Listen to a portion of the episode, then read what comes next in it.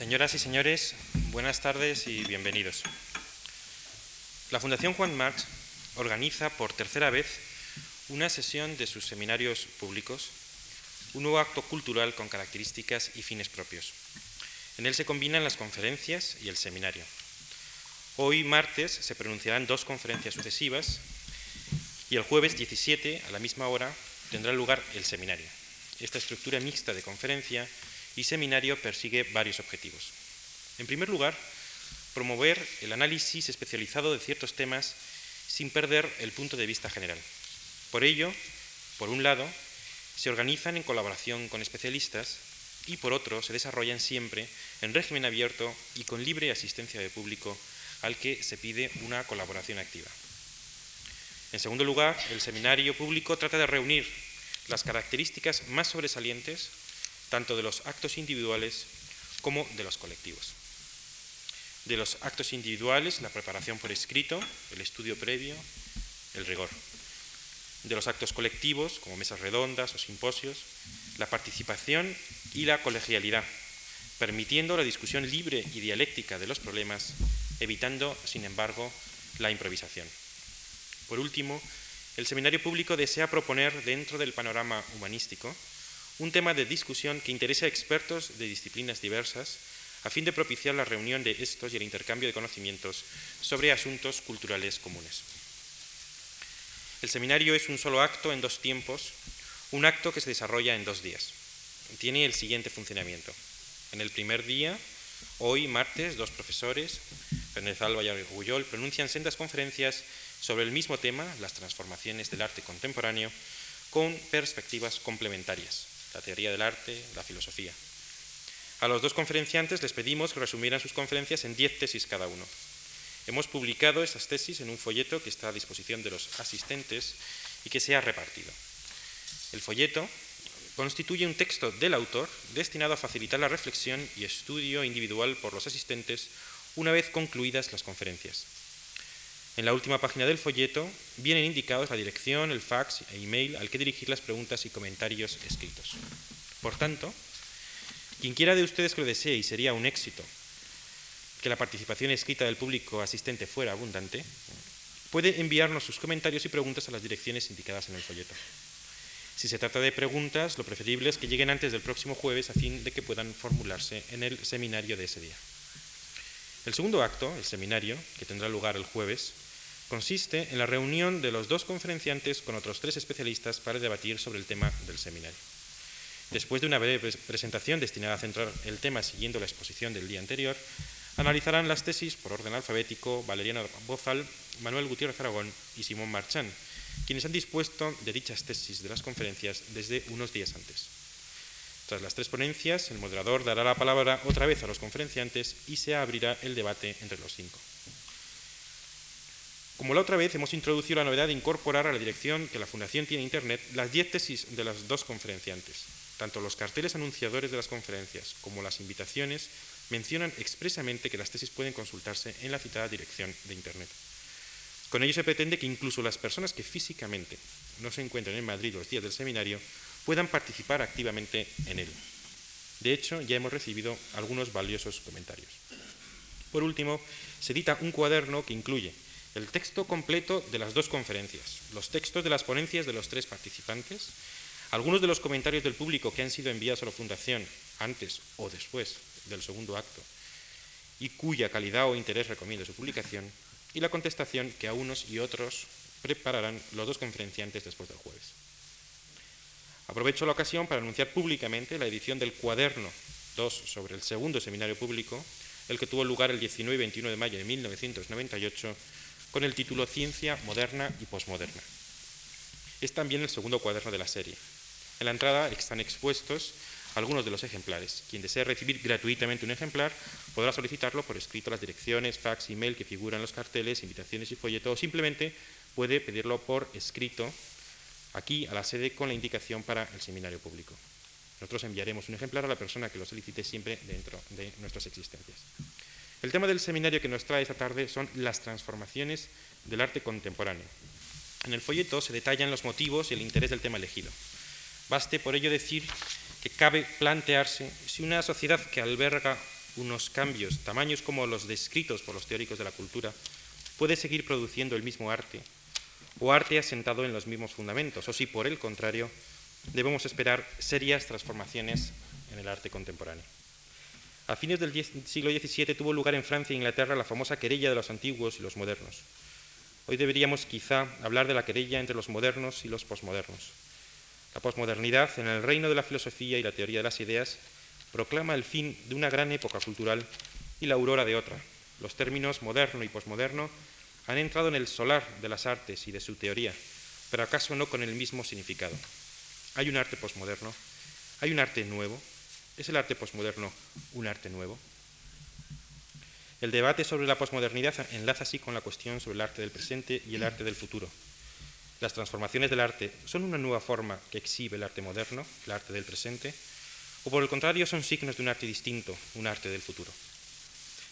Estas cuestiones han movido a la Fundación Juan March a promover unas conferencias seguidas de reunión crítica que aborden el tema de las transformaciones del arte contemporáneo. Las dos conferencias que se proponen tienen una clara simetría. La primera versa sobre el arte del presente desde la perspectiva de la ciudad y sobre las resistencias que la arquitectura opone a una volatización de la función del arte. La segunda, sobre el arte después del arte o el arte del futuro después de la modernidad y las vanguardias. Con ello se aspira abordar el tema propuesto en un horizonte suficientemente amplio y sugestivo. Les dejo ya con los dos ilustres profesores para dar paso a las conferencias. Es un verdadero privilegio contar con la presencia de Antonio Fernández Alba y Rafael Argullol. Antonio Fernández Alba es arquitecto y catedrático de la Escuela de Arquitectura de Madrid, autor de varios ensayos y conferencias una de sus últimas publicaciones es Domus Aurea, Diálogo en la Casa de Virgilio. Rafael Argullol, además de catedrático de Humanidades en la Universidad Pompeu Fabra, es autor de una variada obra sobre el Renacimiento y el Romanticismo, novelista, poeta, viajero. Su último libro, lleva el título Trans-Europa. A los dos la Fundación Juan Marx le da la bienvenida y agradece su presencia. Y a continuación, la conferencia Metáfora y relato de la ciudad herida o el arte del presente, a cargo de Antonio Fernández Alba, y a su término, seguidamente, lo que llamamos arte existirá si existimos nosotros, o el arte del futuro. Gracias.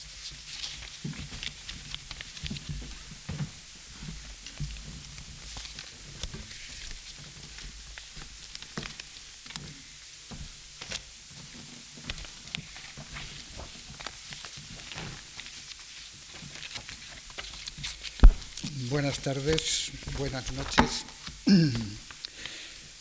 primer lugar, agradecer a la Fundación Marx y a los organizadores de este,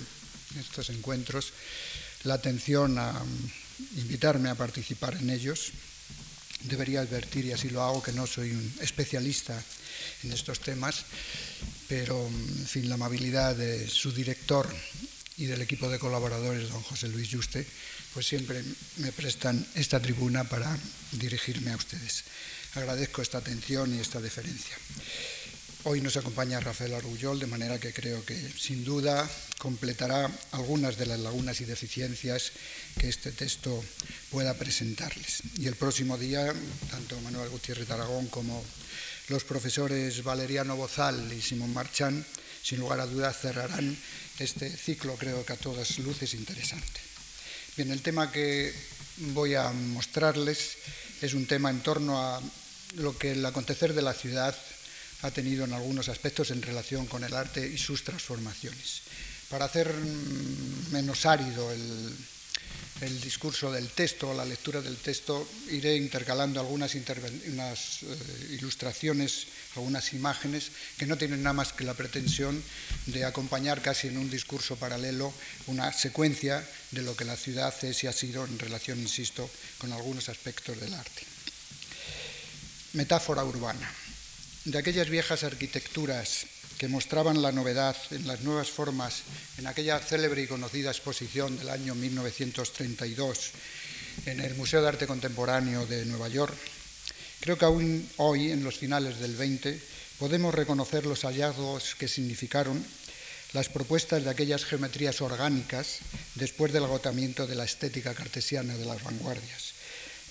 También los postulados neoclásicos que con afán racionalizador sirvió durante tanto tiempo para hacer muchos proyectos dentro de la estrategia del contextualismo en los trazados de las ciudades históricas. De manera elocuente podemos encontrar lo que sufrió la homogeneización del espacio en su producción mercantil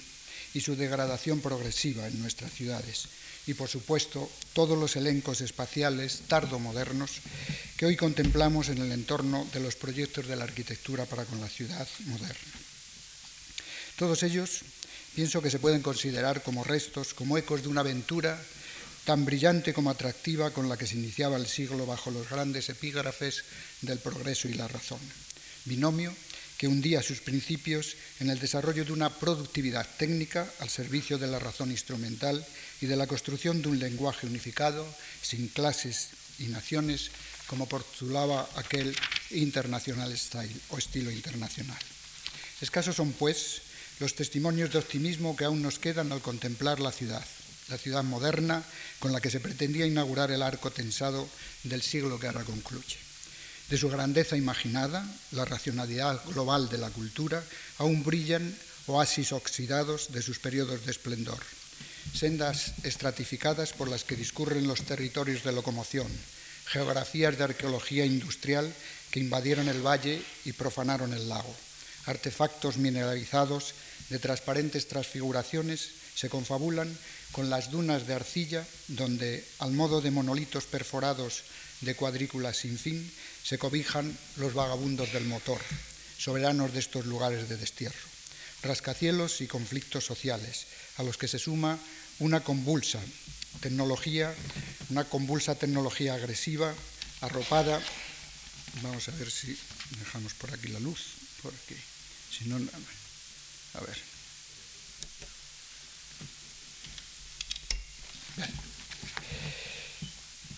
A los que se rascacielos y conflictos sociales, perdón, a los que se suman una convulsa tecnología agresiva, arropada por el eclecticismo de confusas formas y acogido todo ello a esas construcciones de geometrías inciertas por las que discurren algunas de las ambiciones automatizadas del nómada telemático de nuestros días. ¿Serán estos, nos preguntamos, escenarios fragmentos consolidados del corpus verdadero que encerraba el proyecto de las vanguardias y que ahora se manifiestan elocuentes en la metrópoli convulsa del fin del siglo, o por el contrario, ¿son acaso las incipientes praderas del Edén digitalizado preludio de los archipiélagos verdes en los que desembarcará, desembarcará la espacialidad urbana del siglo venidero? Los nuevos postulados de la razón señalaban por aquellos principios de siglo los presupuestos del cambio, que se esperaban fuera acometido por el progreso específicamente tecnológico. Y así, tiempo y cambio se consolidaron con una relación casi unívoca sobre la sociedad humana, más allá de la dialéctica de dominación anunciada ya en algunos episodios en las primeras décadas del siglo. El tiempo pronto se apresuró a depurar y esclarecer los discursos de la promesa, y con cierta precisión algunos de estos textos insinuaron los riesgos a lo que podía conducir aquel proyecto global civilizatorio. Las vanguardias no supieron anotar, a mi juicio, con precisión los riesgos de estos efectos, y bien patente quedaron las simpatías de la derecha europea por la custodia de los emergentes mitos nacionales y las dramáticas aventuras a las que condujeron la pureza étnica y formal como propuesta de un nuevo orden del universo. Se confiaba que el tiempo ofrecería para el espacio de la ciudad y las formas de vida en la misma situación un, ámbito más gratificante, en la esperanza que la arquitectura podría proyectar sus espacios y construir sus lugares en los valores sustanciales de la utopía. Aquella utopía que estaba inscrita en aquel paradigma neoilustrado, acariciado por los prolegómenos de la revolución industrial, que pretendía nada menos que garantizar bienestar generalizado por el diseño global de la vida en el nuevo paisaje del humanismo social de la época. Pronto, en los arrabales de las ciudades industriales europeas, florecieron los barrios obreros, las ciudades satélites, los suburbios y habitación, y con ellos las tensiones sociales preconizadas por el cambio. La periferia, ese territorio de conquista y asentamiento de los nómadas industriales, legitimaba así en su atrofiada metamorfosis la nueva geografía de la ciudad. Junto a esta concepción de un tiempo lo lineal se superponía, como he señalado, la noción de cambio, de manera que la ciudad se, construiría ex novo en dos estrictos parámetros, o si se prefiere en una síntesis conceptual alimentada por la utopía artística de la modernidad, que como se sabe es por su propia naturaleza dilatada en el tiempo y en una espacialidad alegórica concebida para formalizar una ciudad donde pudieran crecer los nuevos valores del hombre mecanizado, del hombre expresionista, como ha señalado Jean Claire, hombre solitario, fraternal, privado de todo vínculo con la comunidad de los hombres, entregado a explayarse sin límites de un yo de dolor y sufrimiento. Fueron, pues, tiempos de cambio para los ámbitos de la ciudad, en los que se pretendió edificar la nueva arquitectura en el contexto que surgía de la utopía moderna de las vanguardias, que no era otro que el dominio universal de la racionalidad técnica que controla la vida de los hombres y le imprime su sentido. Las vanguardias, en esta nueva sensibilidad técnica y estética y social, adquirían una categoría global. Sus postulados aspiraban a configurar una nueva civilización.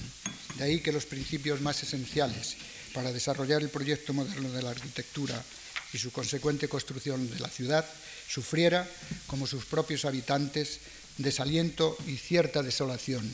apenas concluidas las primeras, tres primeras décadas del siglo cuando vieron crecer los gigantes amarillos y los tilos plantados en los albores del siglo moribundo se tornaron. Sobre todo al tenerse que enfrentar los supuestos éticos de la vanguardia al determinismo que postulaba el principio económico de la razón instrumental. Bien patente quedó, una vez mediado el siglo, cuando aparecieron silencios de actitudes democráticas demasiado largos, incomplicidades activas con los postulados del orden económico, de tal manera que el orden simbólico de las formas que levantaba la arquitectura se diluía en anodinos estereotipos de habitación sustentados por un pragmático eclecticismo que acentuaba la ausencia de los valores vitales y objetivos de la cultura, y con todo ello el consecuente empobrecimiento de la experiencia artística de la arquitectura. Desaparecido por el paso, desapercibido pasó por aquellos años o por aquellos tiempos los fundamentos absolutistas que encerraban las nuevas formas de dominio del Estado protector que inauguraba el mismo y la ideología en la que se fundaban unas sociedades orientadas hacia la civilización del lucro. El espíritu deslumbrante que reflejaban las formas de la nueva arquitectura se iba enrareciendo ante la fascinación y complejidad visual que presentaban las conquistas plásticas de las vanguardias, atareadas en recuperar la inocencia de la mirada mediante aquel impulso de innovación y ruptura que animaba el concepto y los principios de la modernidad. Un sentimiento utilitario se apropió pronto del manejo y manipulación de la arquitectura. Así, el espacio de la ciudad pronto comenzó a planificarse mediante una serie de estereotipos mercantiles que se ofrecían como un producto más a la incipiente mitología de las sociedades de consumo. La manera de interpretar el espacio desde la arquitectura quedó acotado en los perfiles de la función, Tan singular invasión logró erosionar la forma de tal modo que se llegó a acuñar aquel eslogan tan conocido,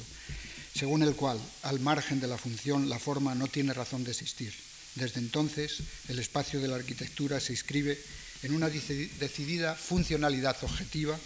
pero carente, a mi juicio, de una dimensión interior que le impide reconocerse. Los cantos de las nuevas formas funcionales alejaban el cometido conservador de la forma histórica y los nuevos mitos funcionalistas se perfilaban alrededor de aquel grupo conocido de maestros constructores del movimiento moderno en arquitectura, cuya ideología se preciaba, entre otros aspectos, de ser más racional que espontánea. Por entonces se comenzaba a percibir en los incipientes espacios de la ciudad moderna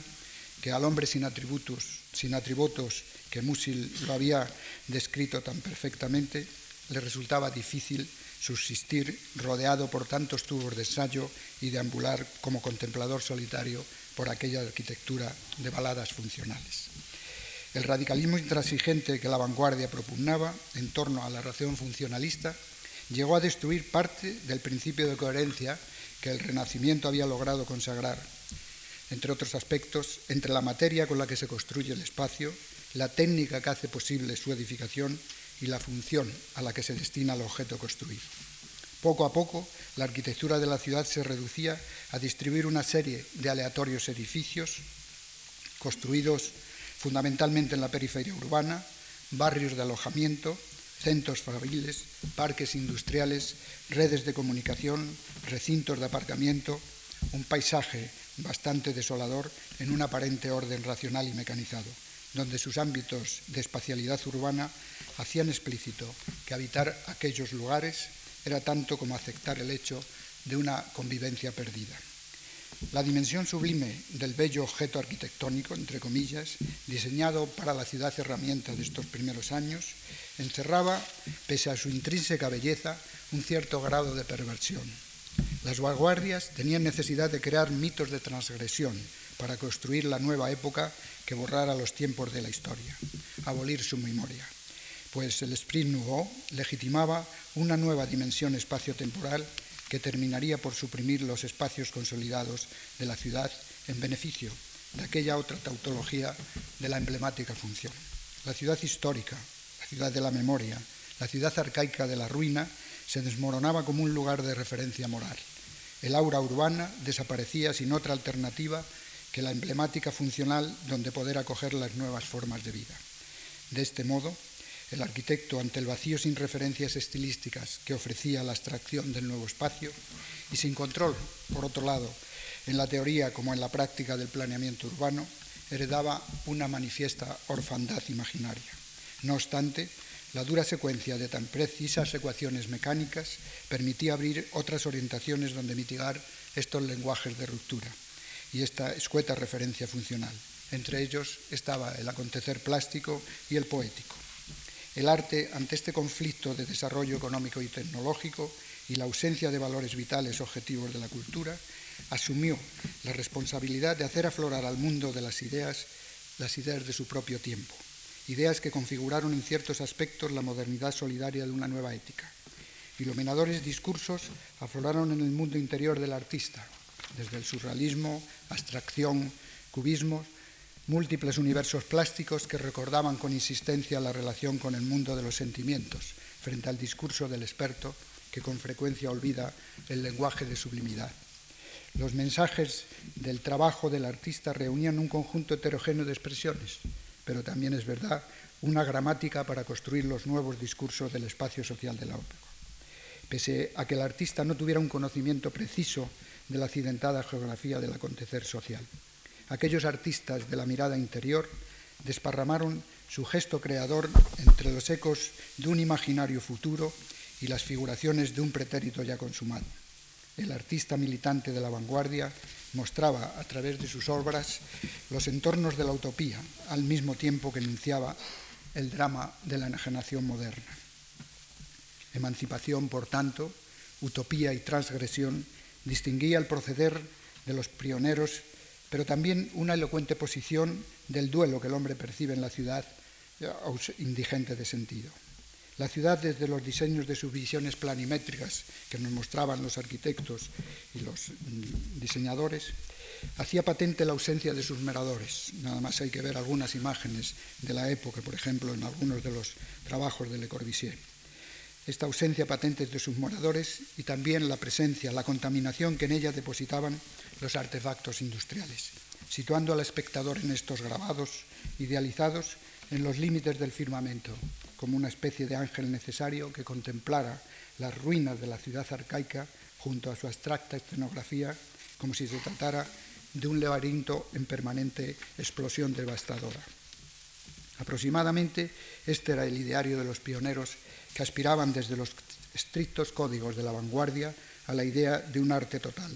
de un arte absoluto, desde la silla a la ciudad, actitud que reflejaba en ciertos aspectos esta estética romántica de los mediados del siglo XIX, según la cual se estimaba que construyendo edificios de buena factura arquitectónica, la ciudad llegaría a ser bella y ordenada,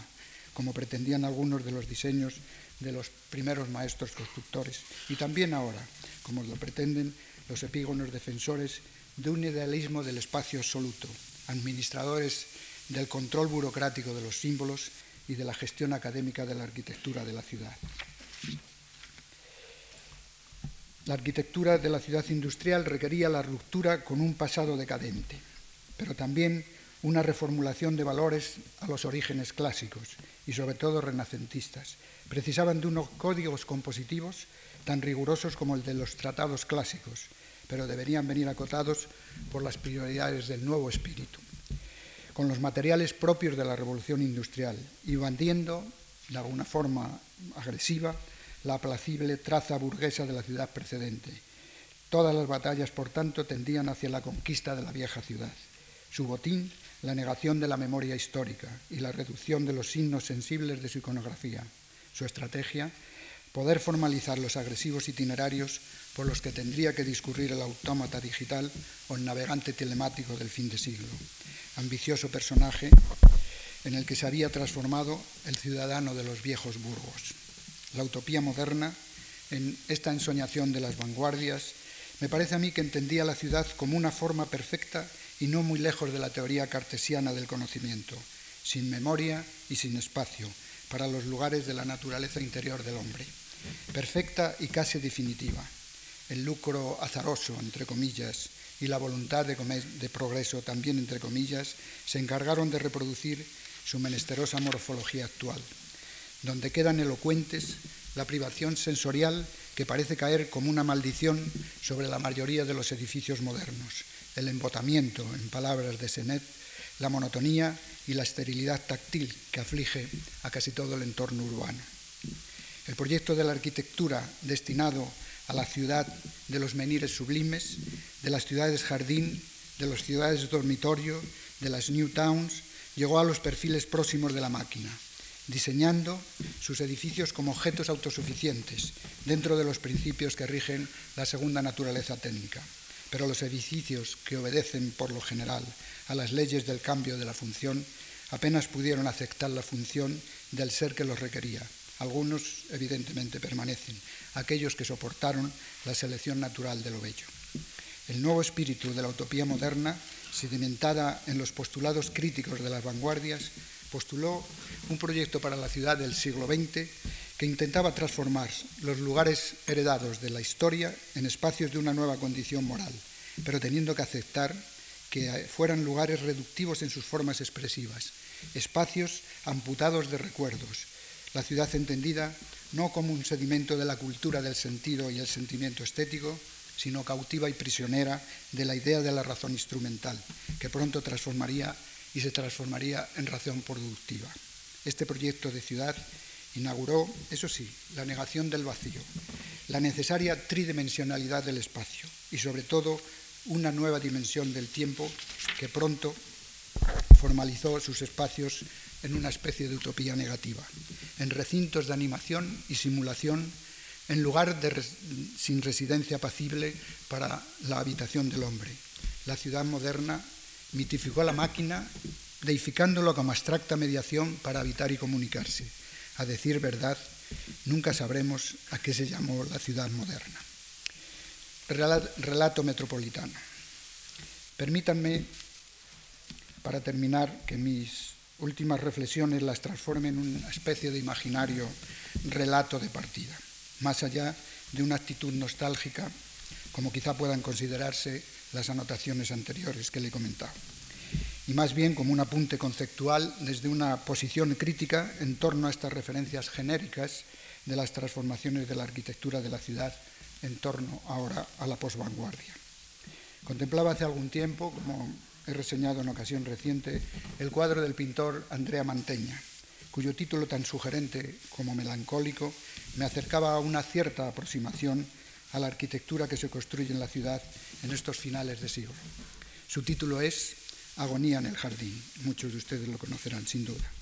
Su contemplación, en una primera mirada, más allá de la narración descriptiva del cuadro, me ofrecía la percepción del lienzo una visión desacralizada del tiempo, tal vez como consecuencia de la llegada de un incipiente precapitalismo a la ciudad y que introducía una serie de cambios elocuentes en la producción del espacio urbano.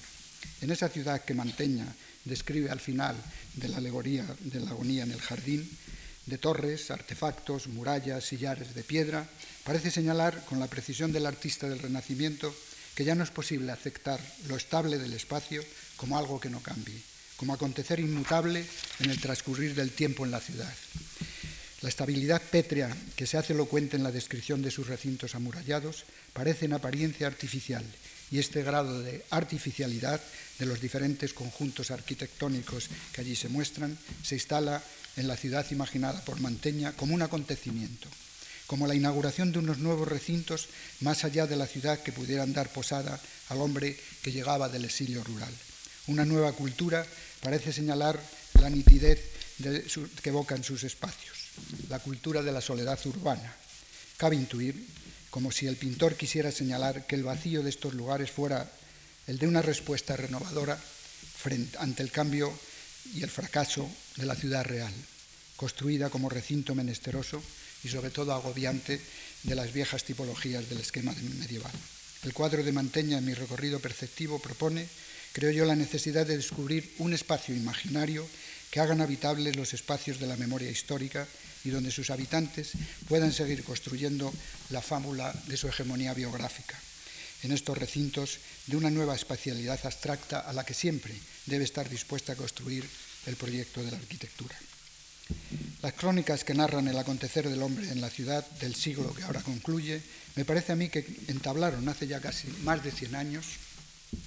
una aventura también imaginaria, en busca del espacio perdido y con los deseos de poder formalizar los lugares de una residencia apacible para los nuevos exiliados de la revolución industrial. Para lograr el acontecer de semejante aventura, sacudió, solo en parte, a la expresión formal, a los códigos estéticos que podían ofrecer algunas de las imágenes del arquitecto o del esteta en permanente espera. Su recorrido por el tiempo desacralizado en el que la ciudad moderna se ha desarrollado durante todo el siglo XX, en el principio fue acogido, como ya he señalado, por un apasionado vitalismo de actitudes críticas hacia las memorias de la historia, junto a enseñadores valores éticos para hacer realidad los espacios de la nueva condición social. Su finalidad aspiraba a implantar los nuevos escenarios industriales y recuperar el paisaje deteriorado de una naturaleza batida y a reconstruir también este paisaje fragmentado por algunos infortunios de lo que significó la producción de la ciudad y lo urbano hasta muy avanzado el siglo. Es cierto que desde los supuestos ideológicos de las vanguardias, con los afanes de proyectar unos espacios habitables y poder entender el territorio del urbano como un lugar para la vida y no solo como un objeto de contemplación trascendente, que tal era la mirada en los tiempos sacralizados de la, de la historia. No obstante, el relato del proyecto moderno sobre la ciudad de nuestra época nos hace patente la tendencia a entender que tanto sus diseños, proyectos y construcciones han sido primordialmente favorecidos en sus primeros tiempos por el desgarro de lo funcional, después por la autonomía de lo estético y que estos mismos factores se han transformado en procesos disolventes sobre la propia ciudad, promovidos en parte por la cultura de la modernidad también asumida por los movimientos experimentales del capital en la construcción de la ciudad del siglo XX. El proyecto para elegir la nueva ciudad que postulaba el técnico y el experto en simbiosis con los lenguajes del paradigma tradicional de la planificación, apenas percibieron el empobrecimiento moral y estético del espacio urbano que seguiría a la reproducción mecánica de los objetos. Su escasa sensibilidad y atención crítica avanzado el siglo, ya en los mediados de los 50, 60, pronto transformó en beneficio mercantil los presupuestos de belleza y racionalidad que la espacialidad abstracta de las vanguardias llevaban implícito, llevaba implícito en aquellas arquitecturas transgresoras de los principios de siglo. Este progresimiento ambiental progresivo ha llegado a confinar la cultura del urbano a los extremos del conformismo y el miedo, del consumo como ideología y el espectáculo como expresión válida en la formalización de los lugares habitables. Sin duda, la ciudad en la fase del capitalismo global, fase ultracapitalista en la que nos encontramos, genera sus propios modelos, modelos automórficos, alejados del control político, del social y del cultural. El control de la metrópoli está ligado únicamente a la lógica de su producción, a la hegemonía económico-financiera, de tal manera que el proyecto de la ciudad está dirigido por los movimientos lúdicos del capital. La sociedad capitalista es una sociedad en los bordes del abismo, porque no conoce el principio de autolimitarse, saber lo que no debe desear. El imaginario de nuestra época ya lo sabemos, reclamar un ordenador en cada rincón de nuestra existencia.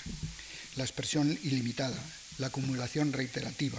del aeropuerto al hiper, del parque telemático a Disneylandia o a Las Vegas.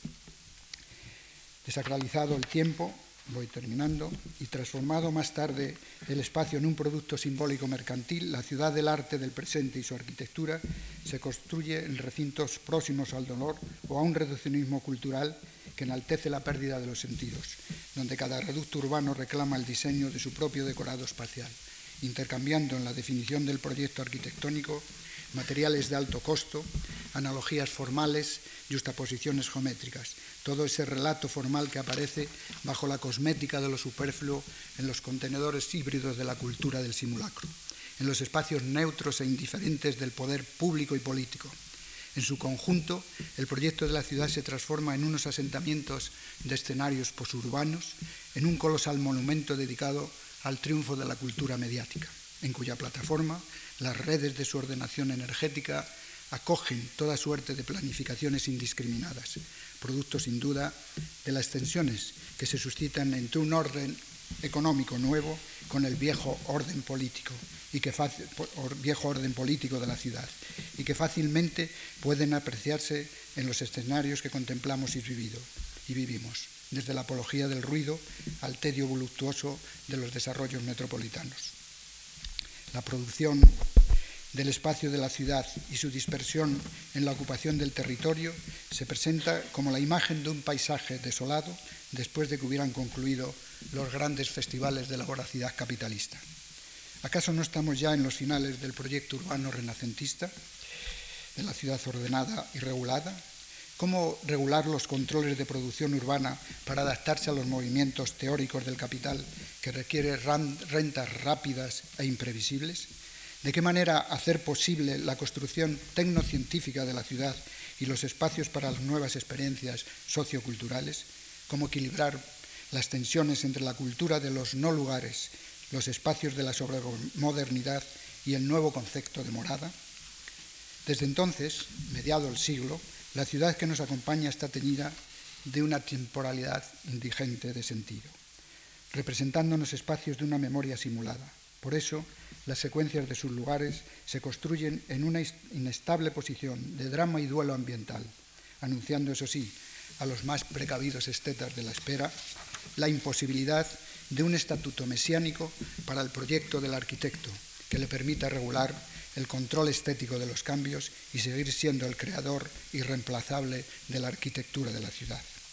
Y así pienso que la ciudad de la memoria, zaherida por las duras batallas de la vanguardia, terminaría curiosamente siendo el escudo protector de nuestro espíritu,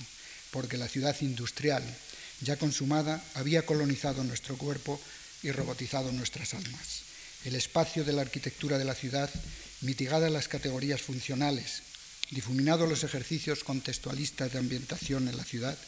solo desea el desarrollo de unas imágenes restrictivamente ligadas a una escenografía lingüística que se cobija bajo la estética de lo formalmente correcto. La espacialidad abstracta y temporalidad laica en la que se inscribe la contemporaneidad solo parece interesarle los efectos digitales de sus gramáticas mediáticas y los devaneos melancólicos de sus arquitectos y estetas epigónicos, la presencia de lo que todo es ausencia y lo sólido en expresión del filósofo que se desvanece en el aire.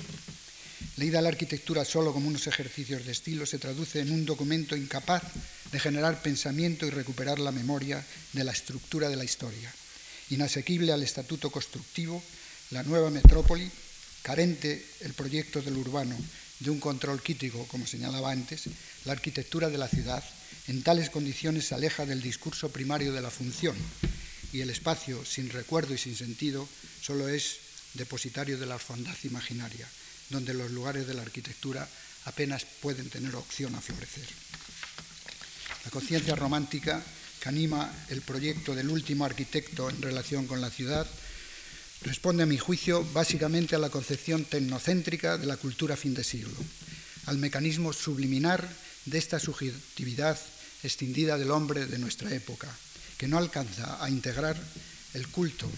al poder tecnológico y su arcaico y melancólico afán monumentalizador.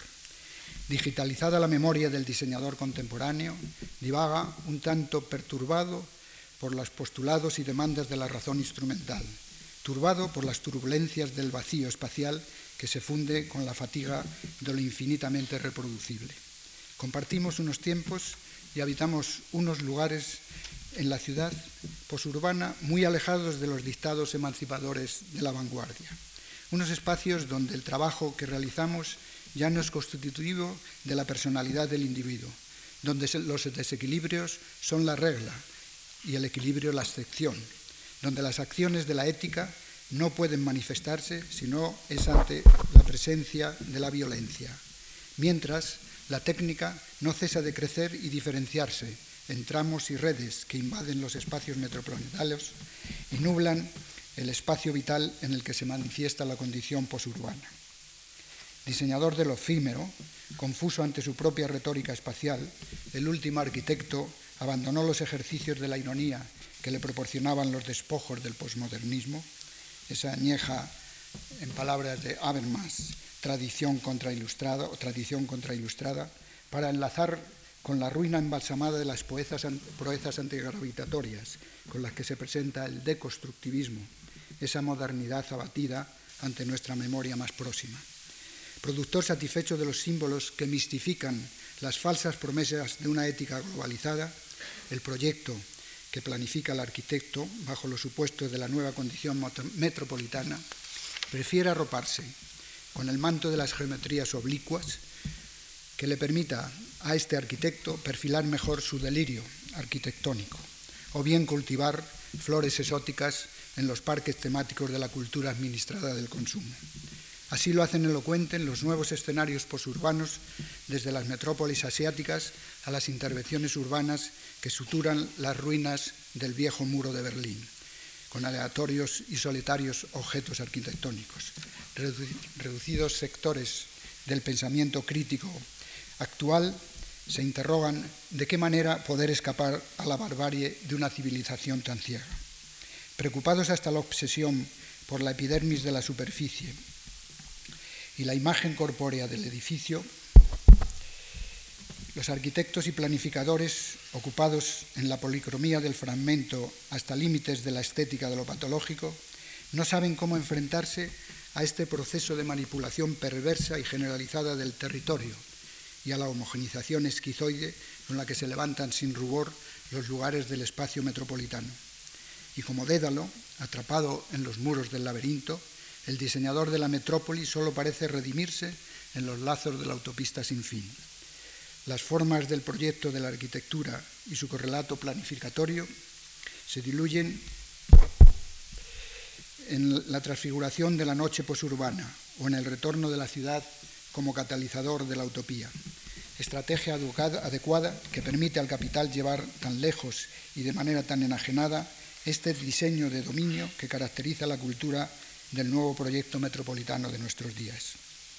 En los arrabales de esta voluptuosidad romántica sobre la que descansan tantas evocaciones de la ciudad imaginada por la vanguardia, aún se pueden contemplar los tallos y ramas de esas bellezas periclitadas, pero nuestro tiempo necesita edificar su propia biografía sin cantos apocalípticos ni retóricas finisiculares. Junto a los valores éticos y transgresores de la modernidad de la vanguardia, se hace imprescindible la presencia en la nueva metrópoli de un modelo que permita pactar la permanencia de una forma espacial al tiempo que poder incorporar los acelerados cambios de materia, energía y comunicación. La forma como estructura síntesis superadora del viejo aforismo de la vanguardia, de la forma como emblema de la función. Para tal contenido creo, y con esto termino, que no podrán estar ausentes ni el filósofo, el político y el poeta, o si prefieren, del saber razonado de la luz del conocimiento, de la lógica del poder político que purifique el aire de la acción pragmática y de la palabra que funda los lugares de la belleza, valores solidarios con el origen de la ciudad, verdad, justicia y belleza, junto a la terna del canon metropolitano contemporáneo, de materia, energía y comunicación,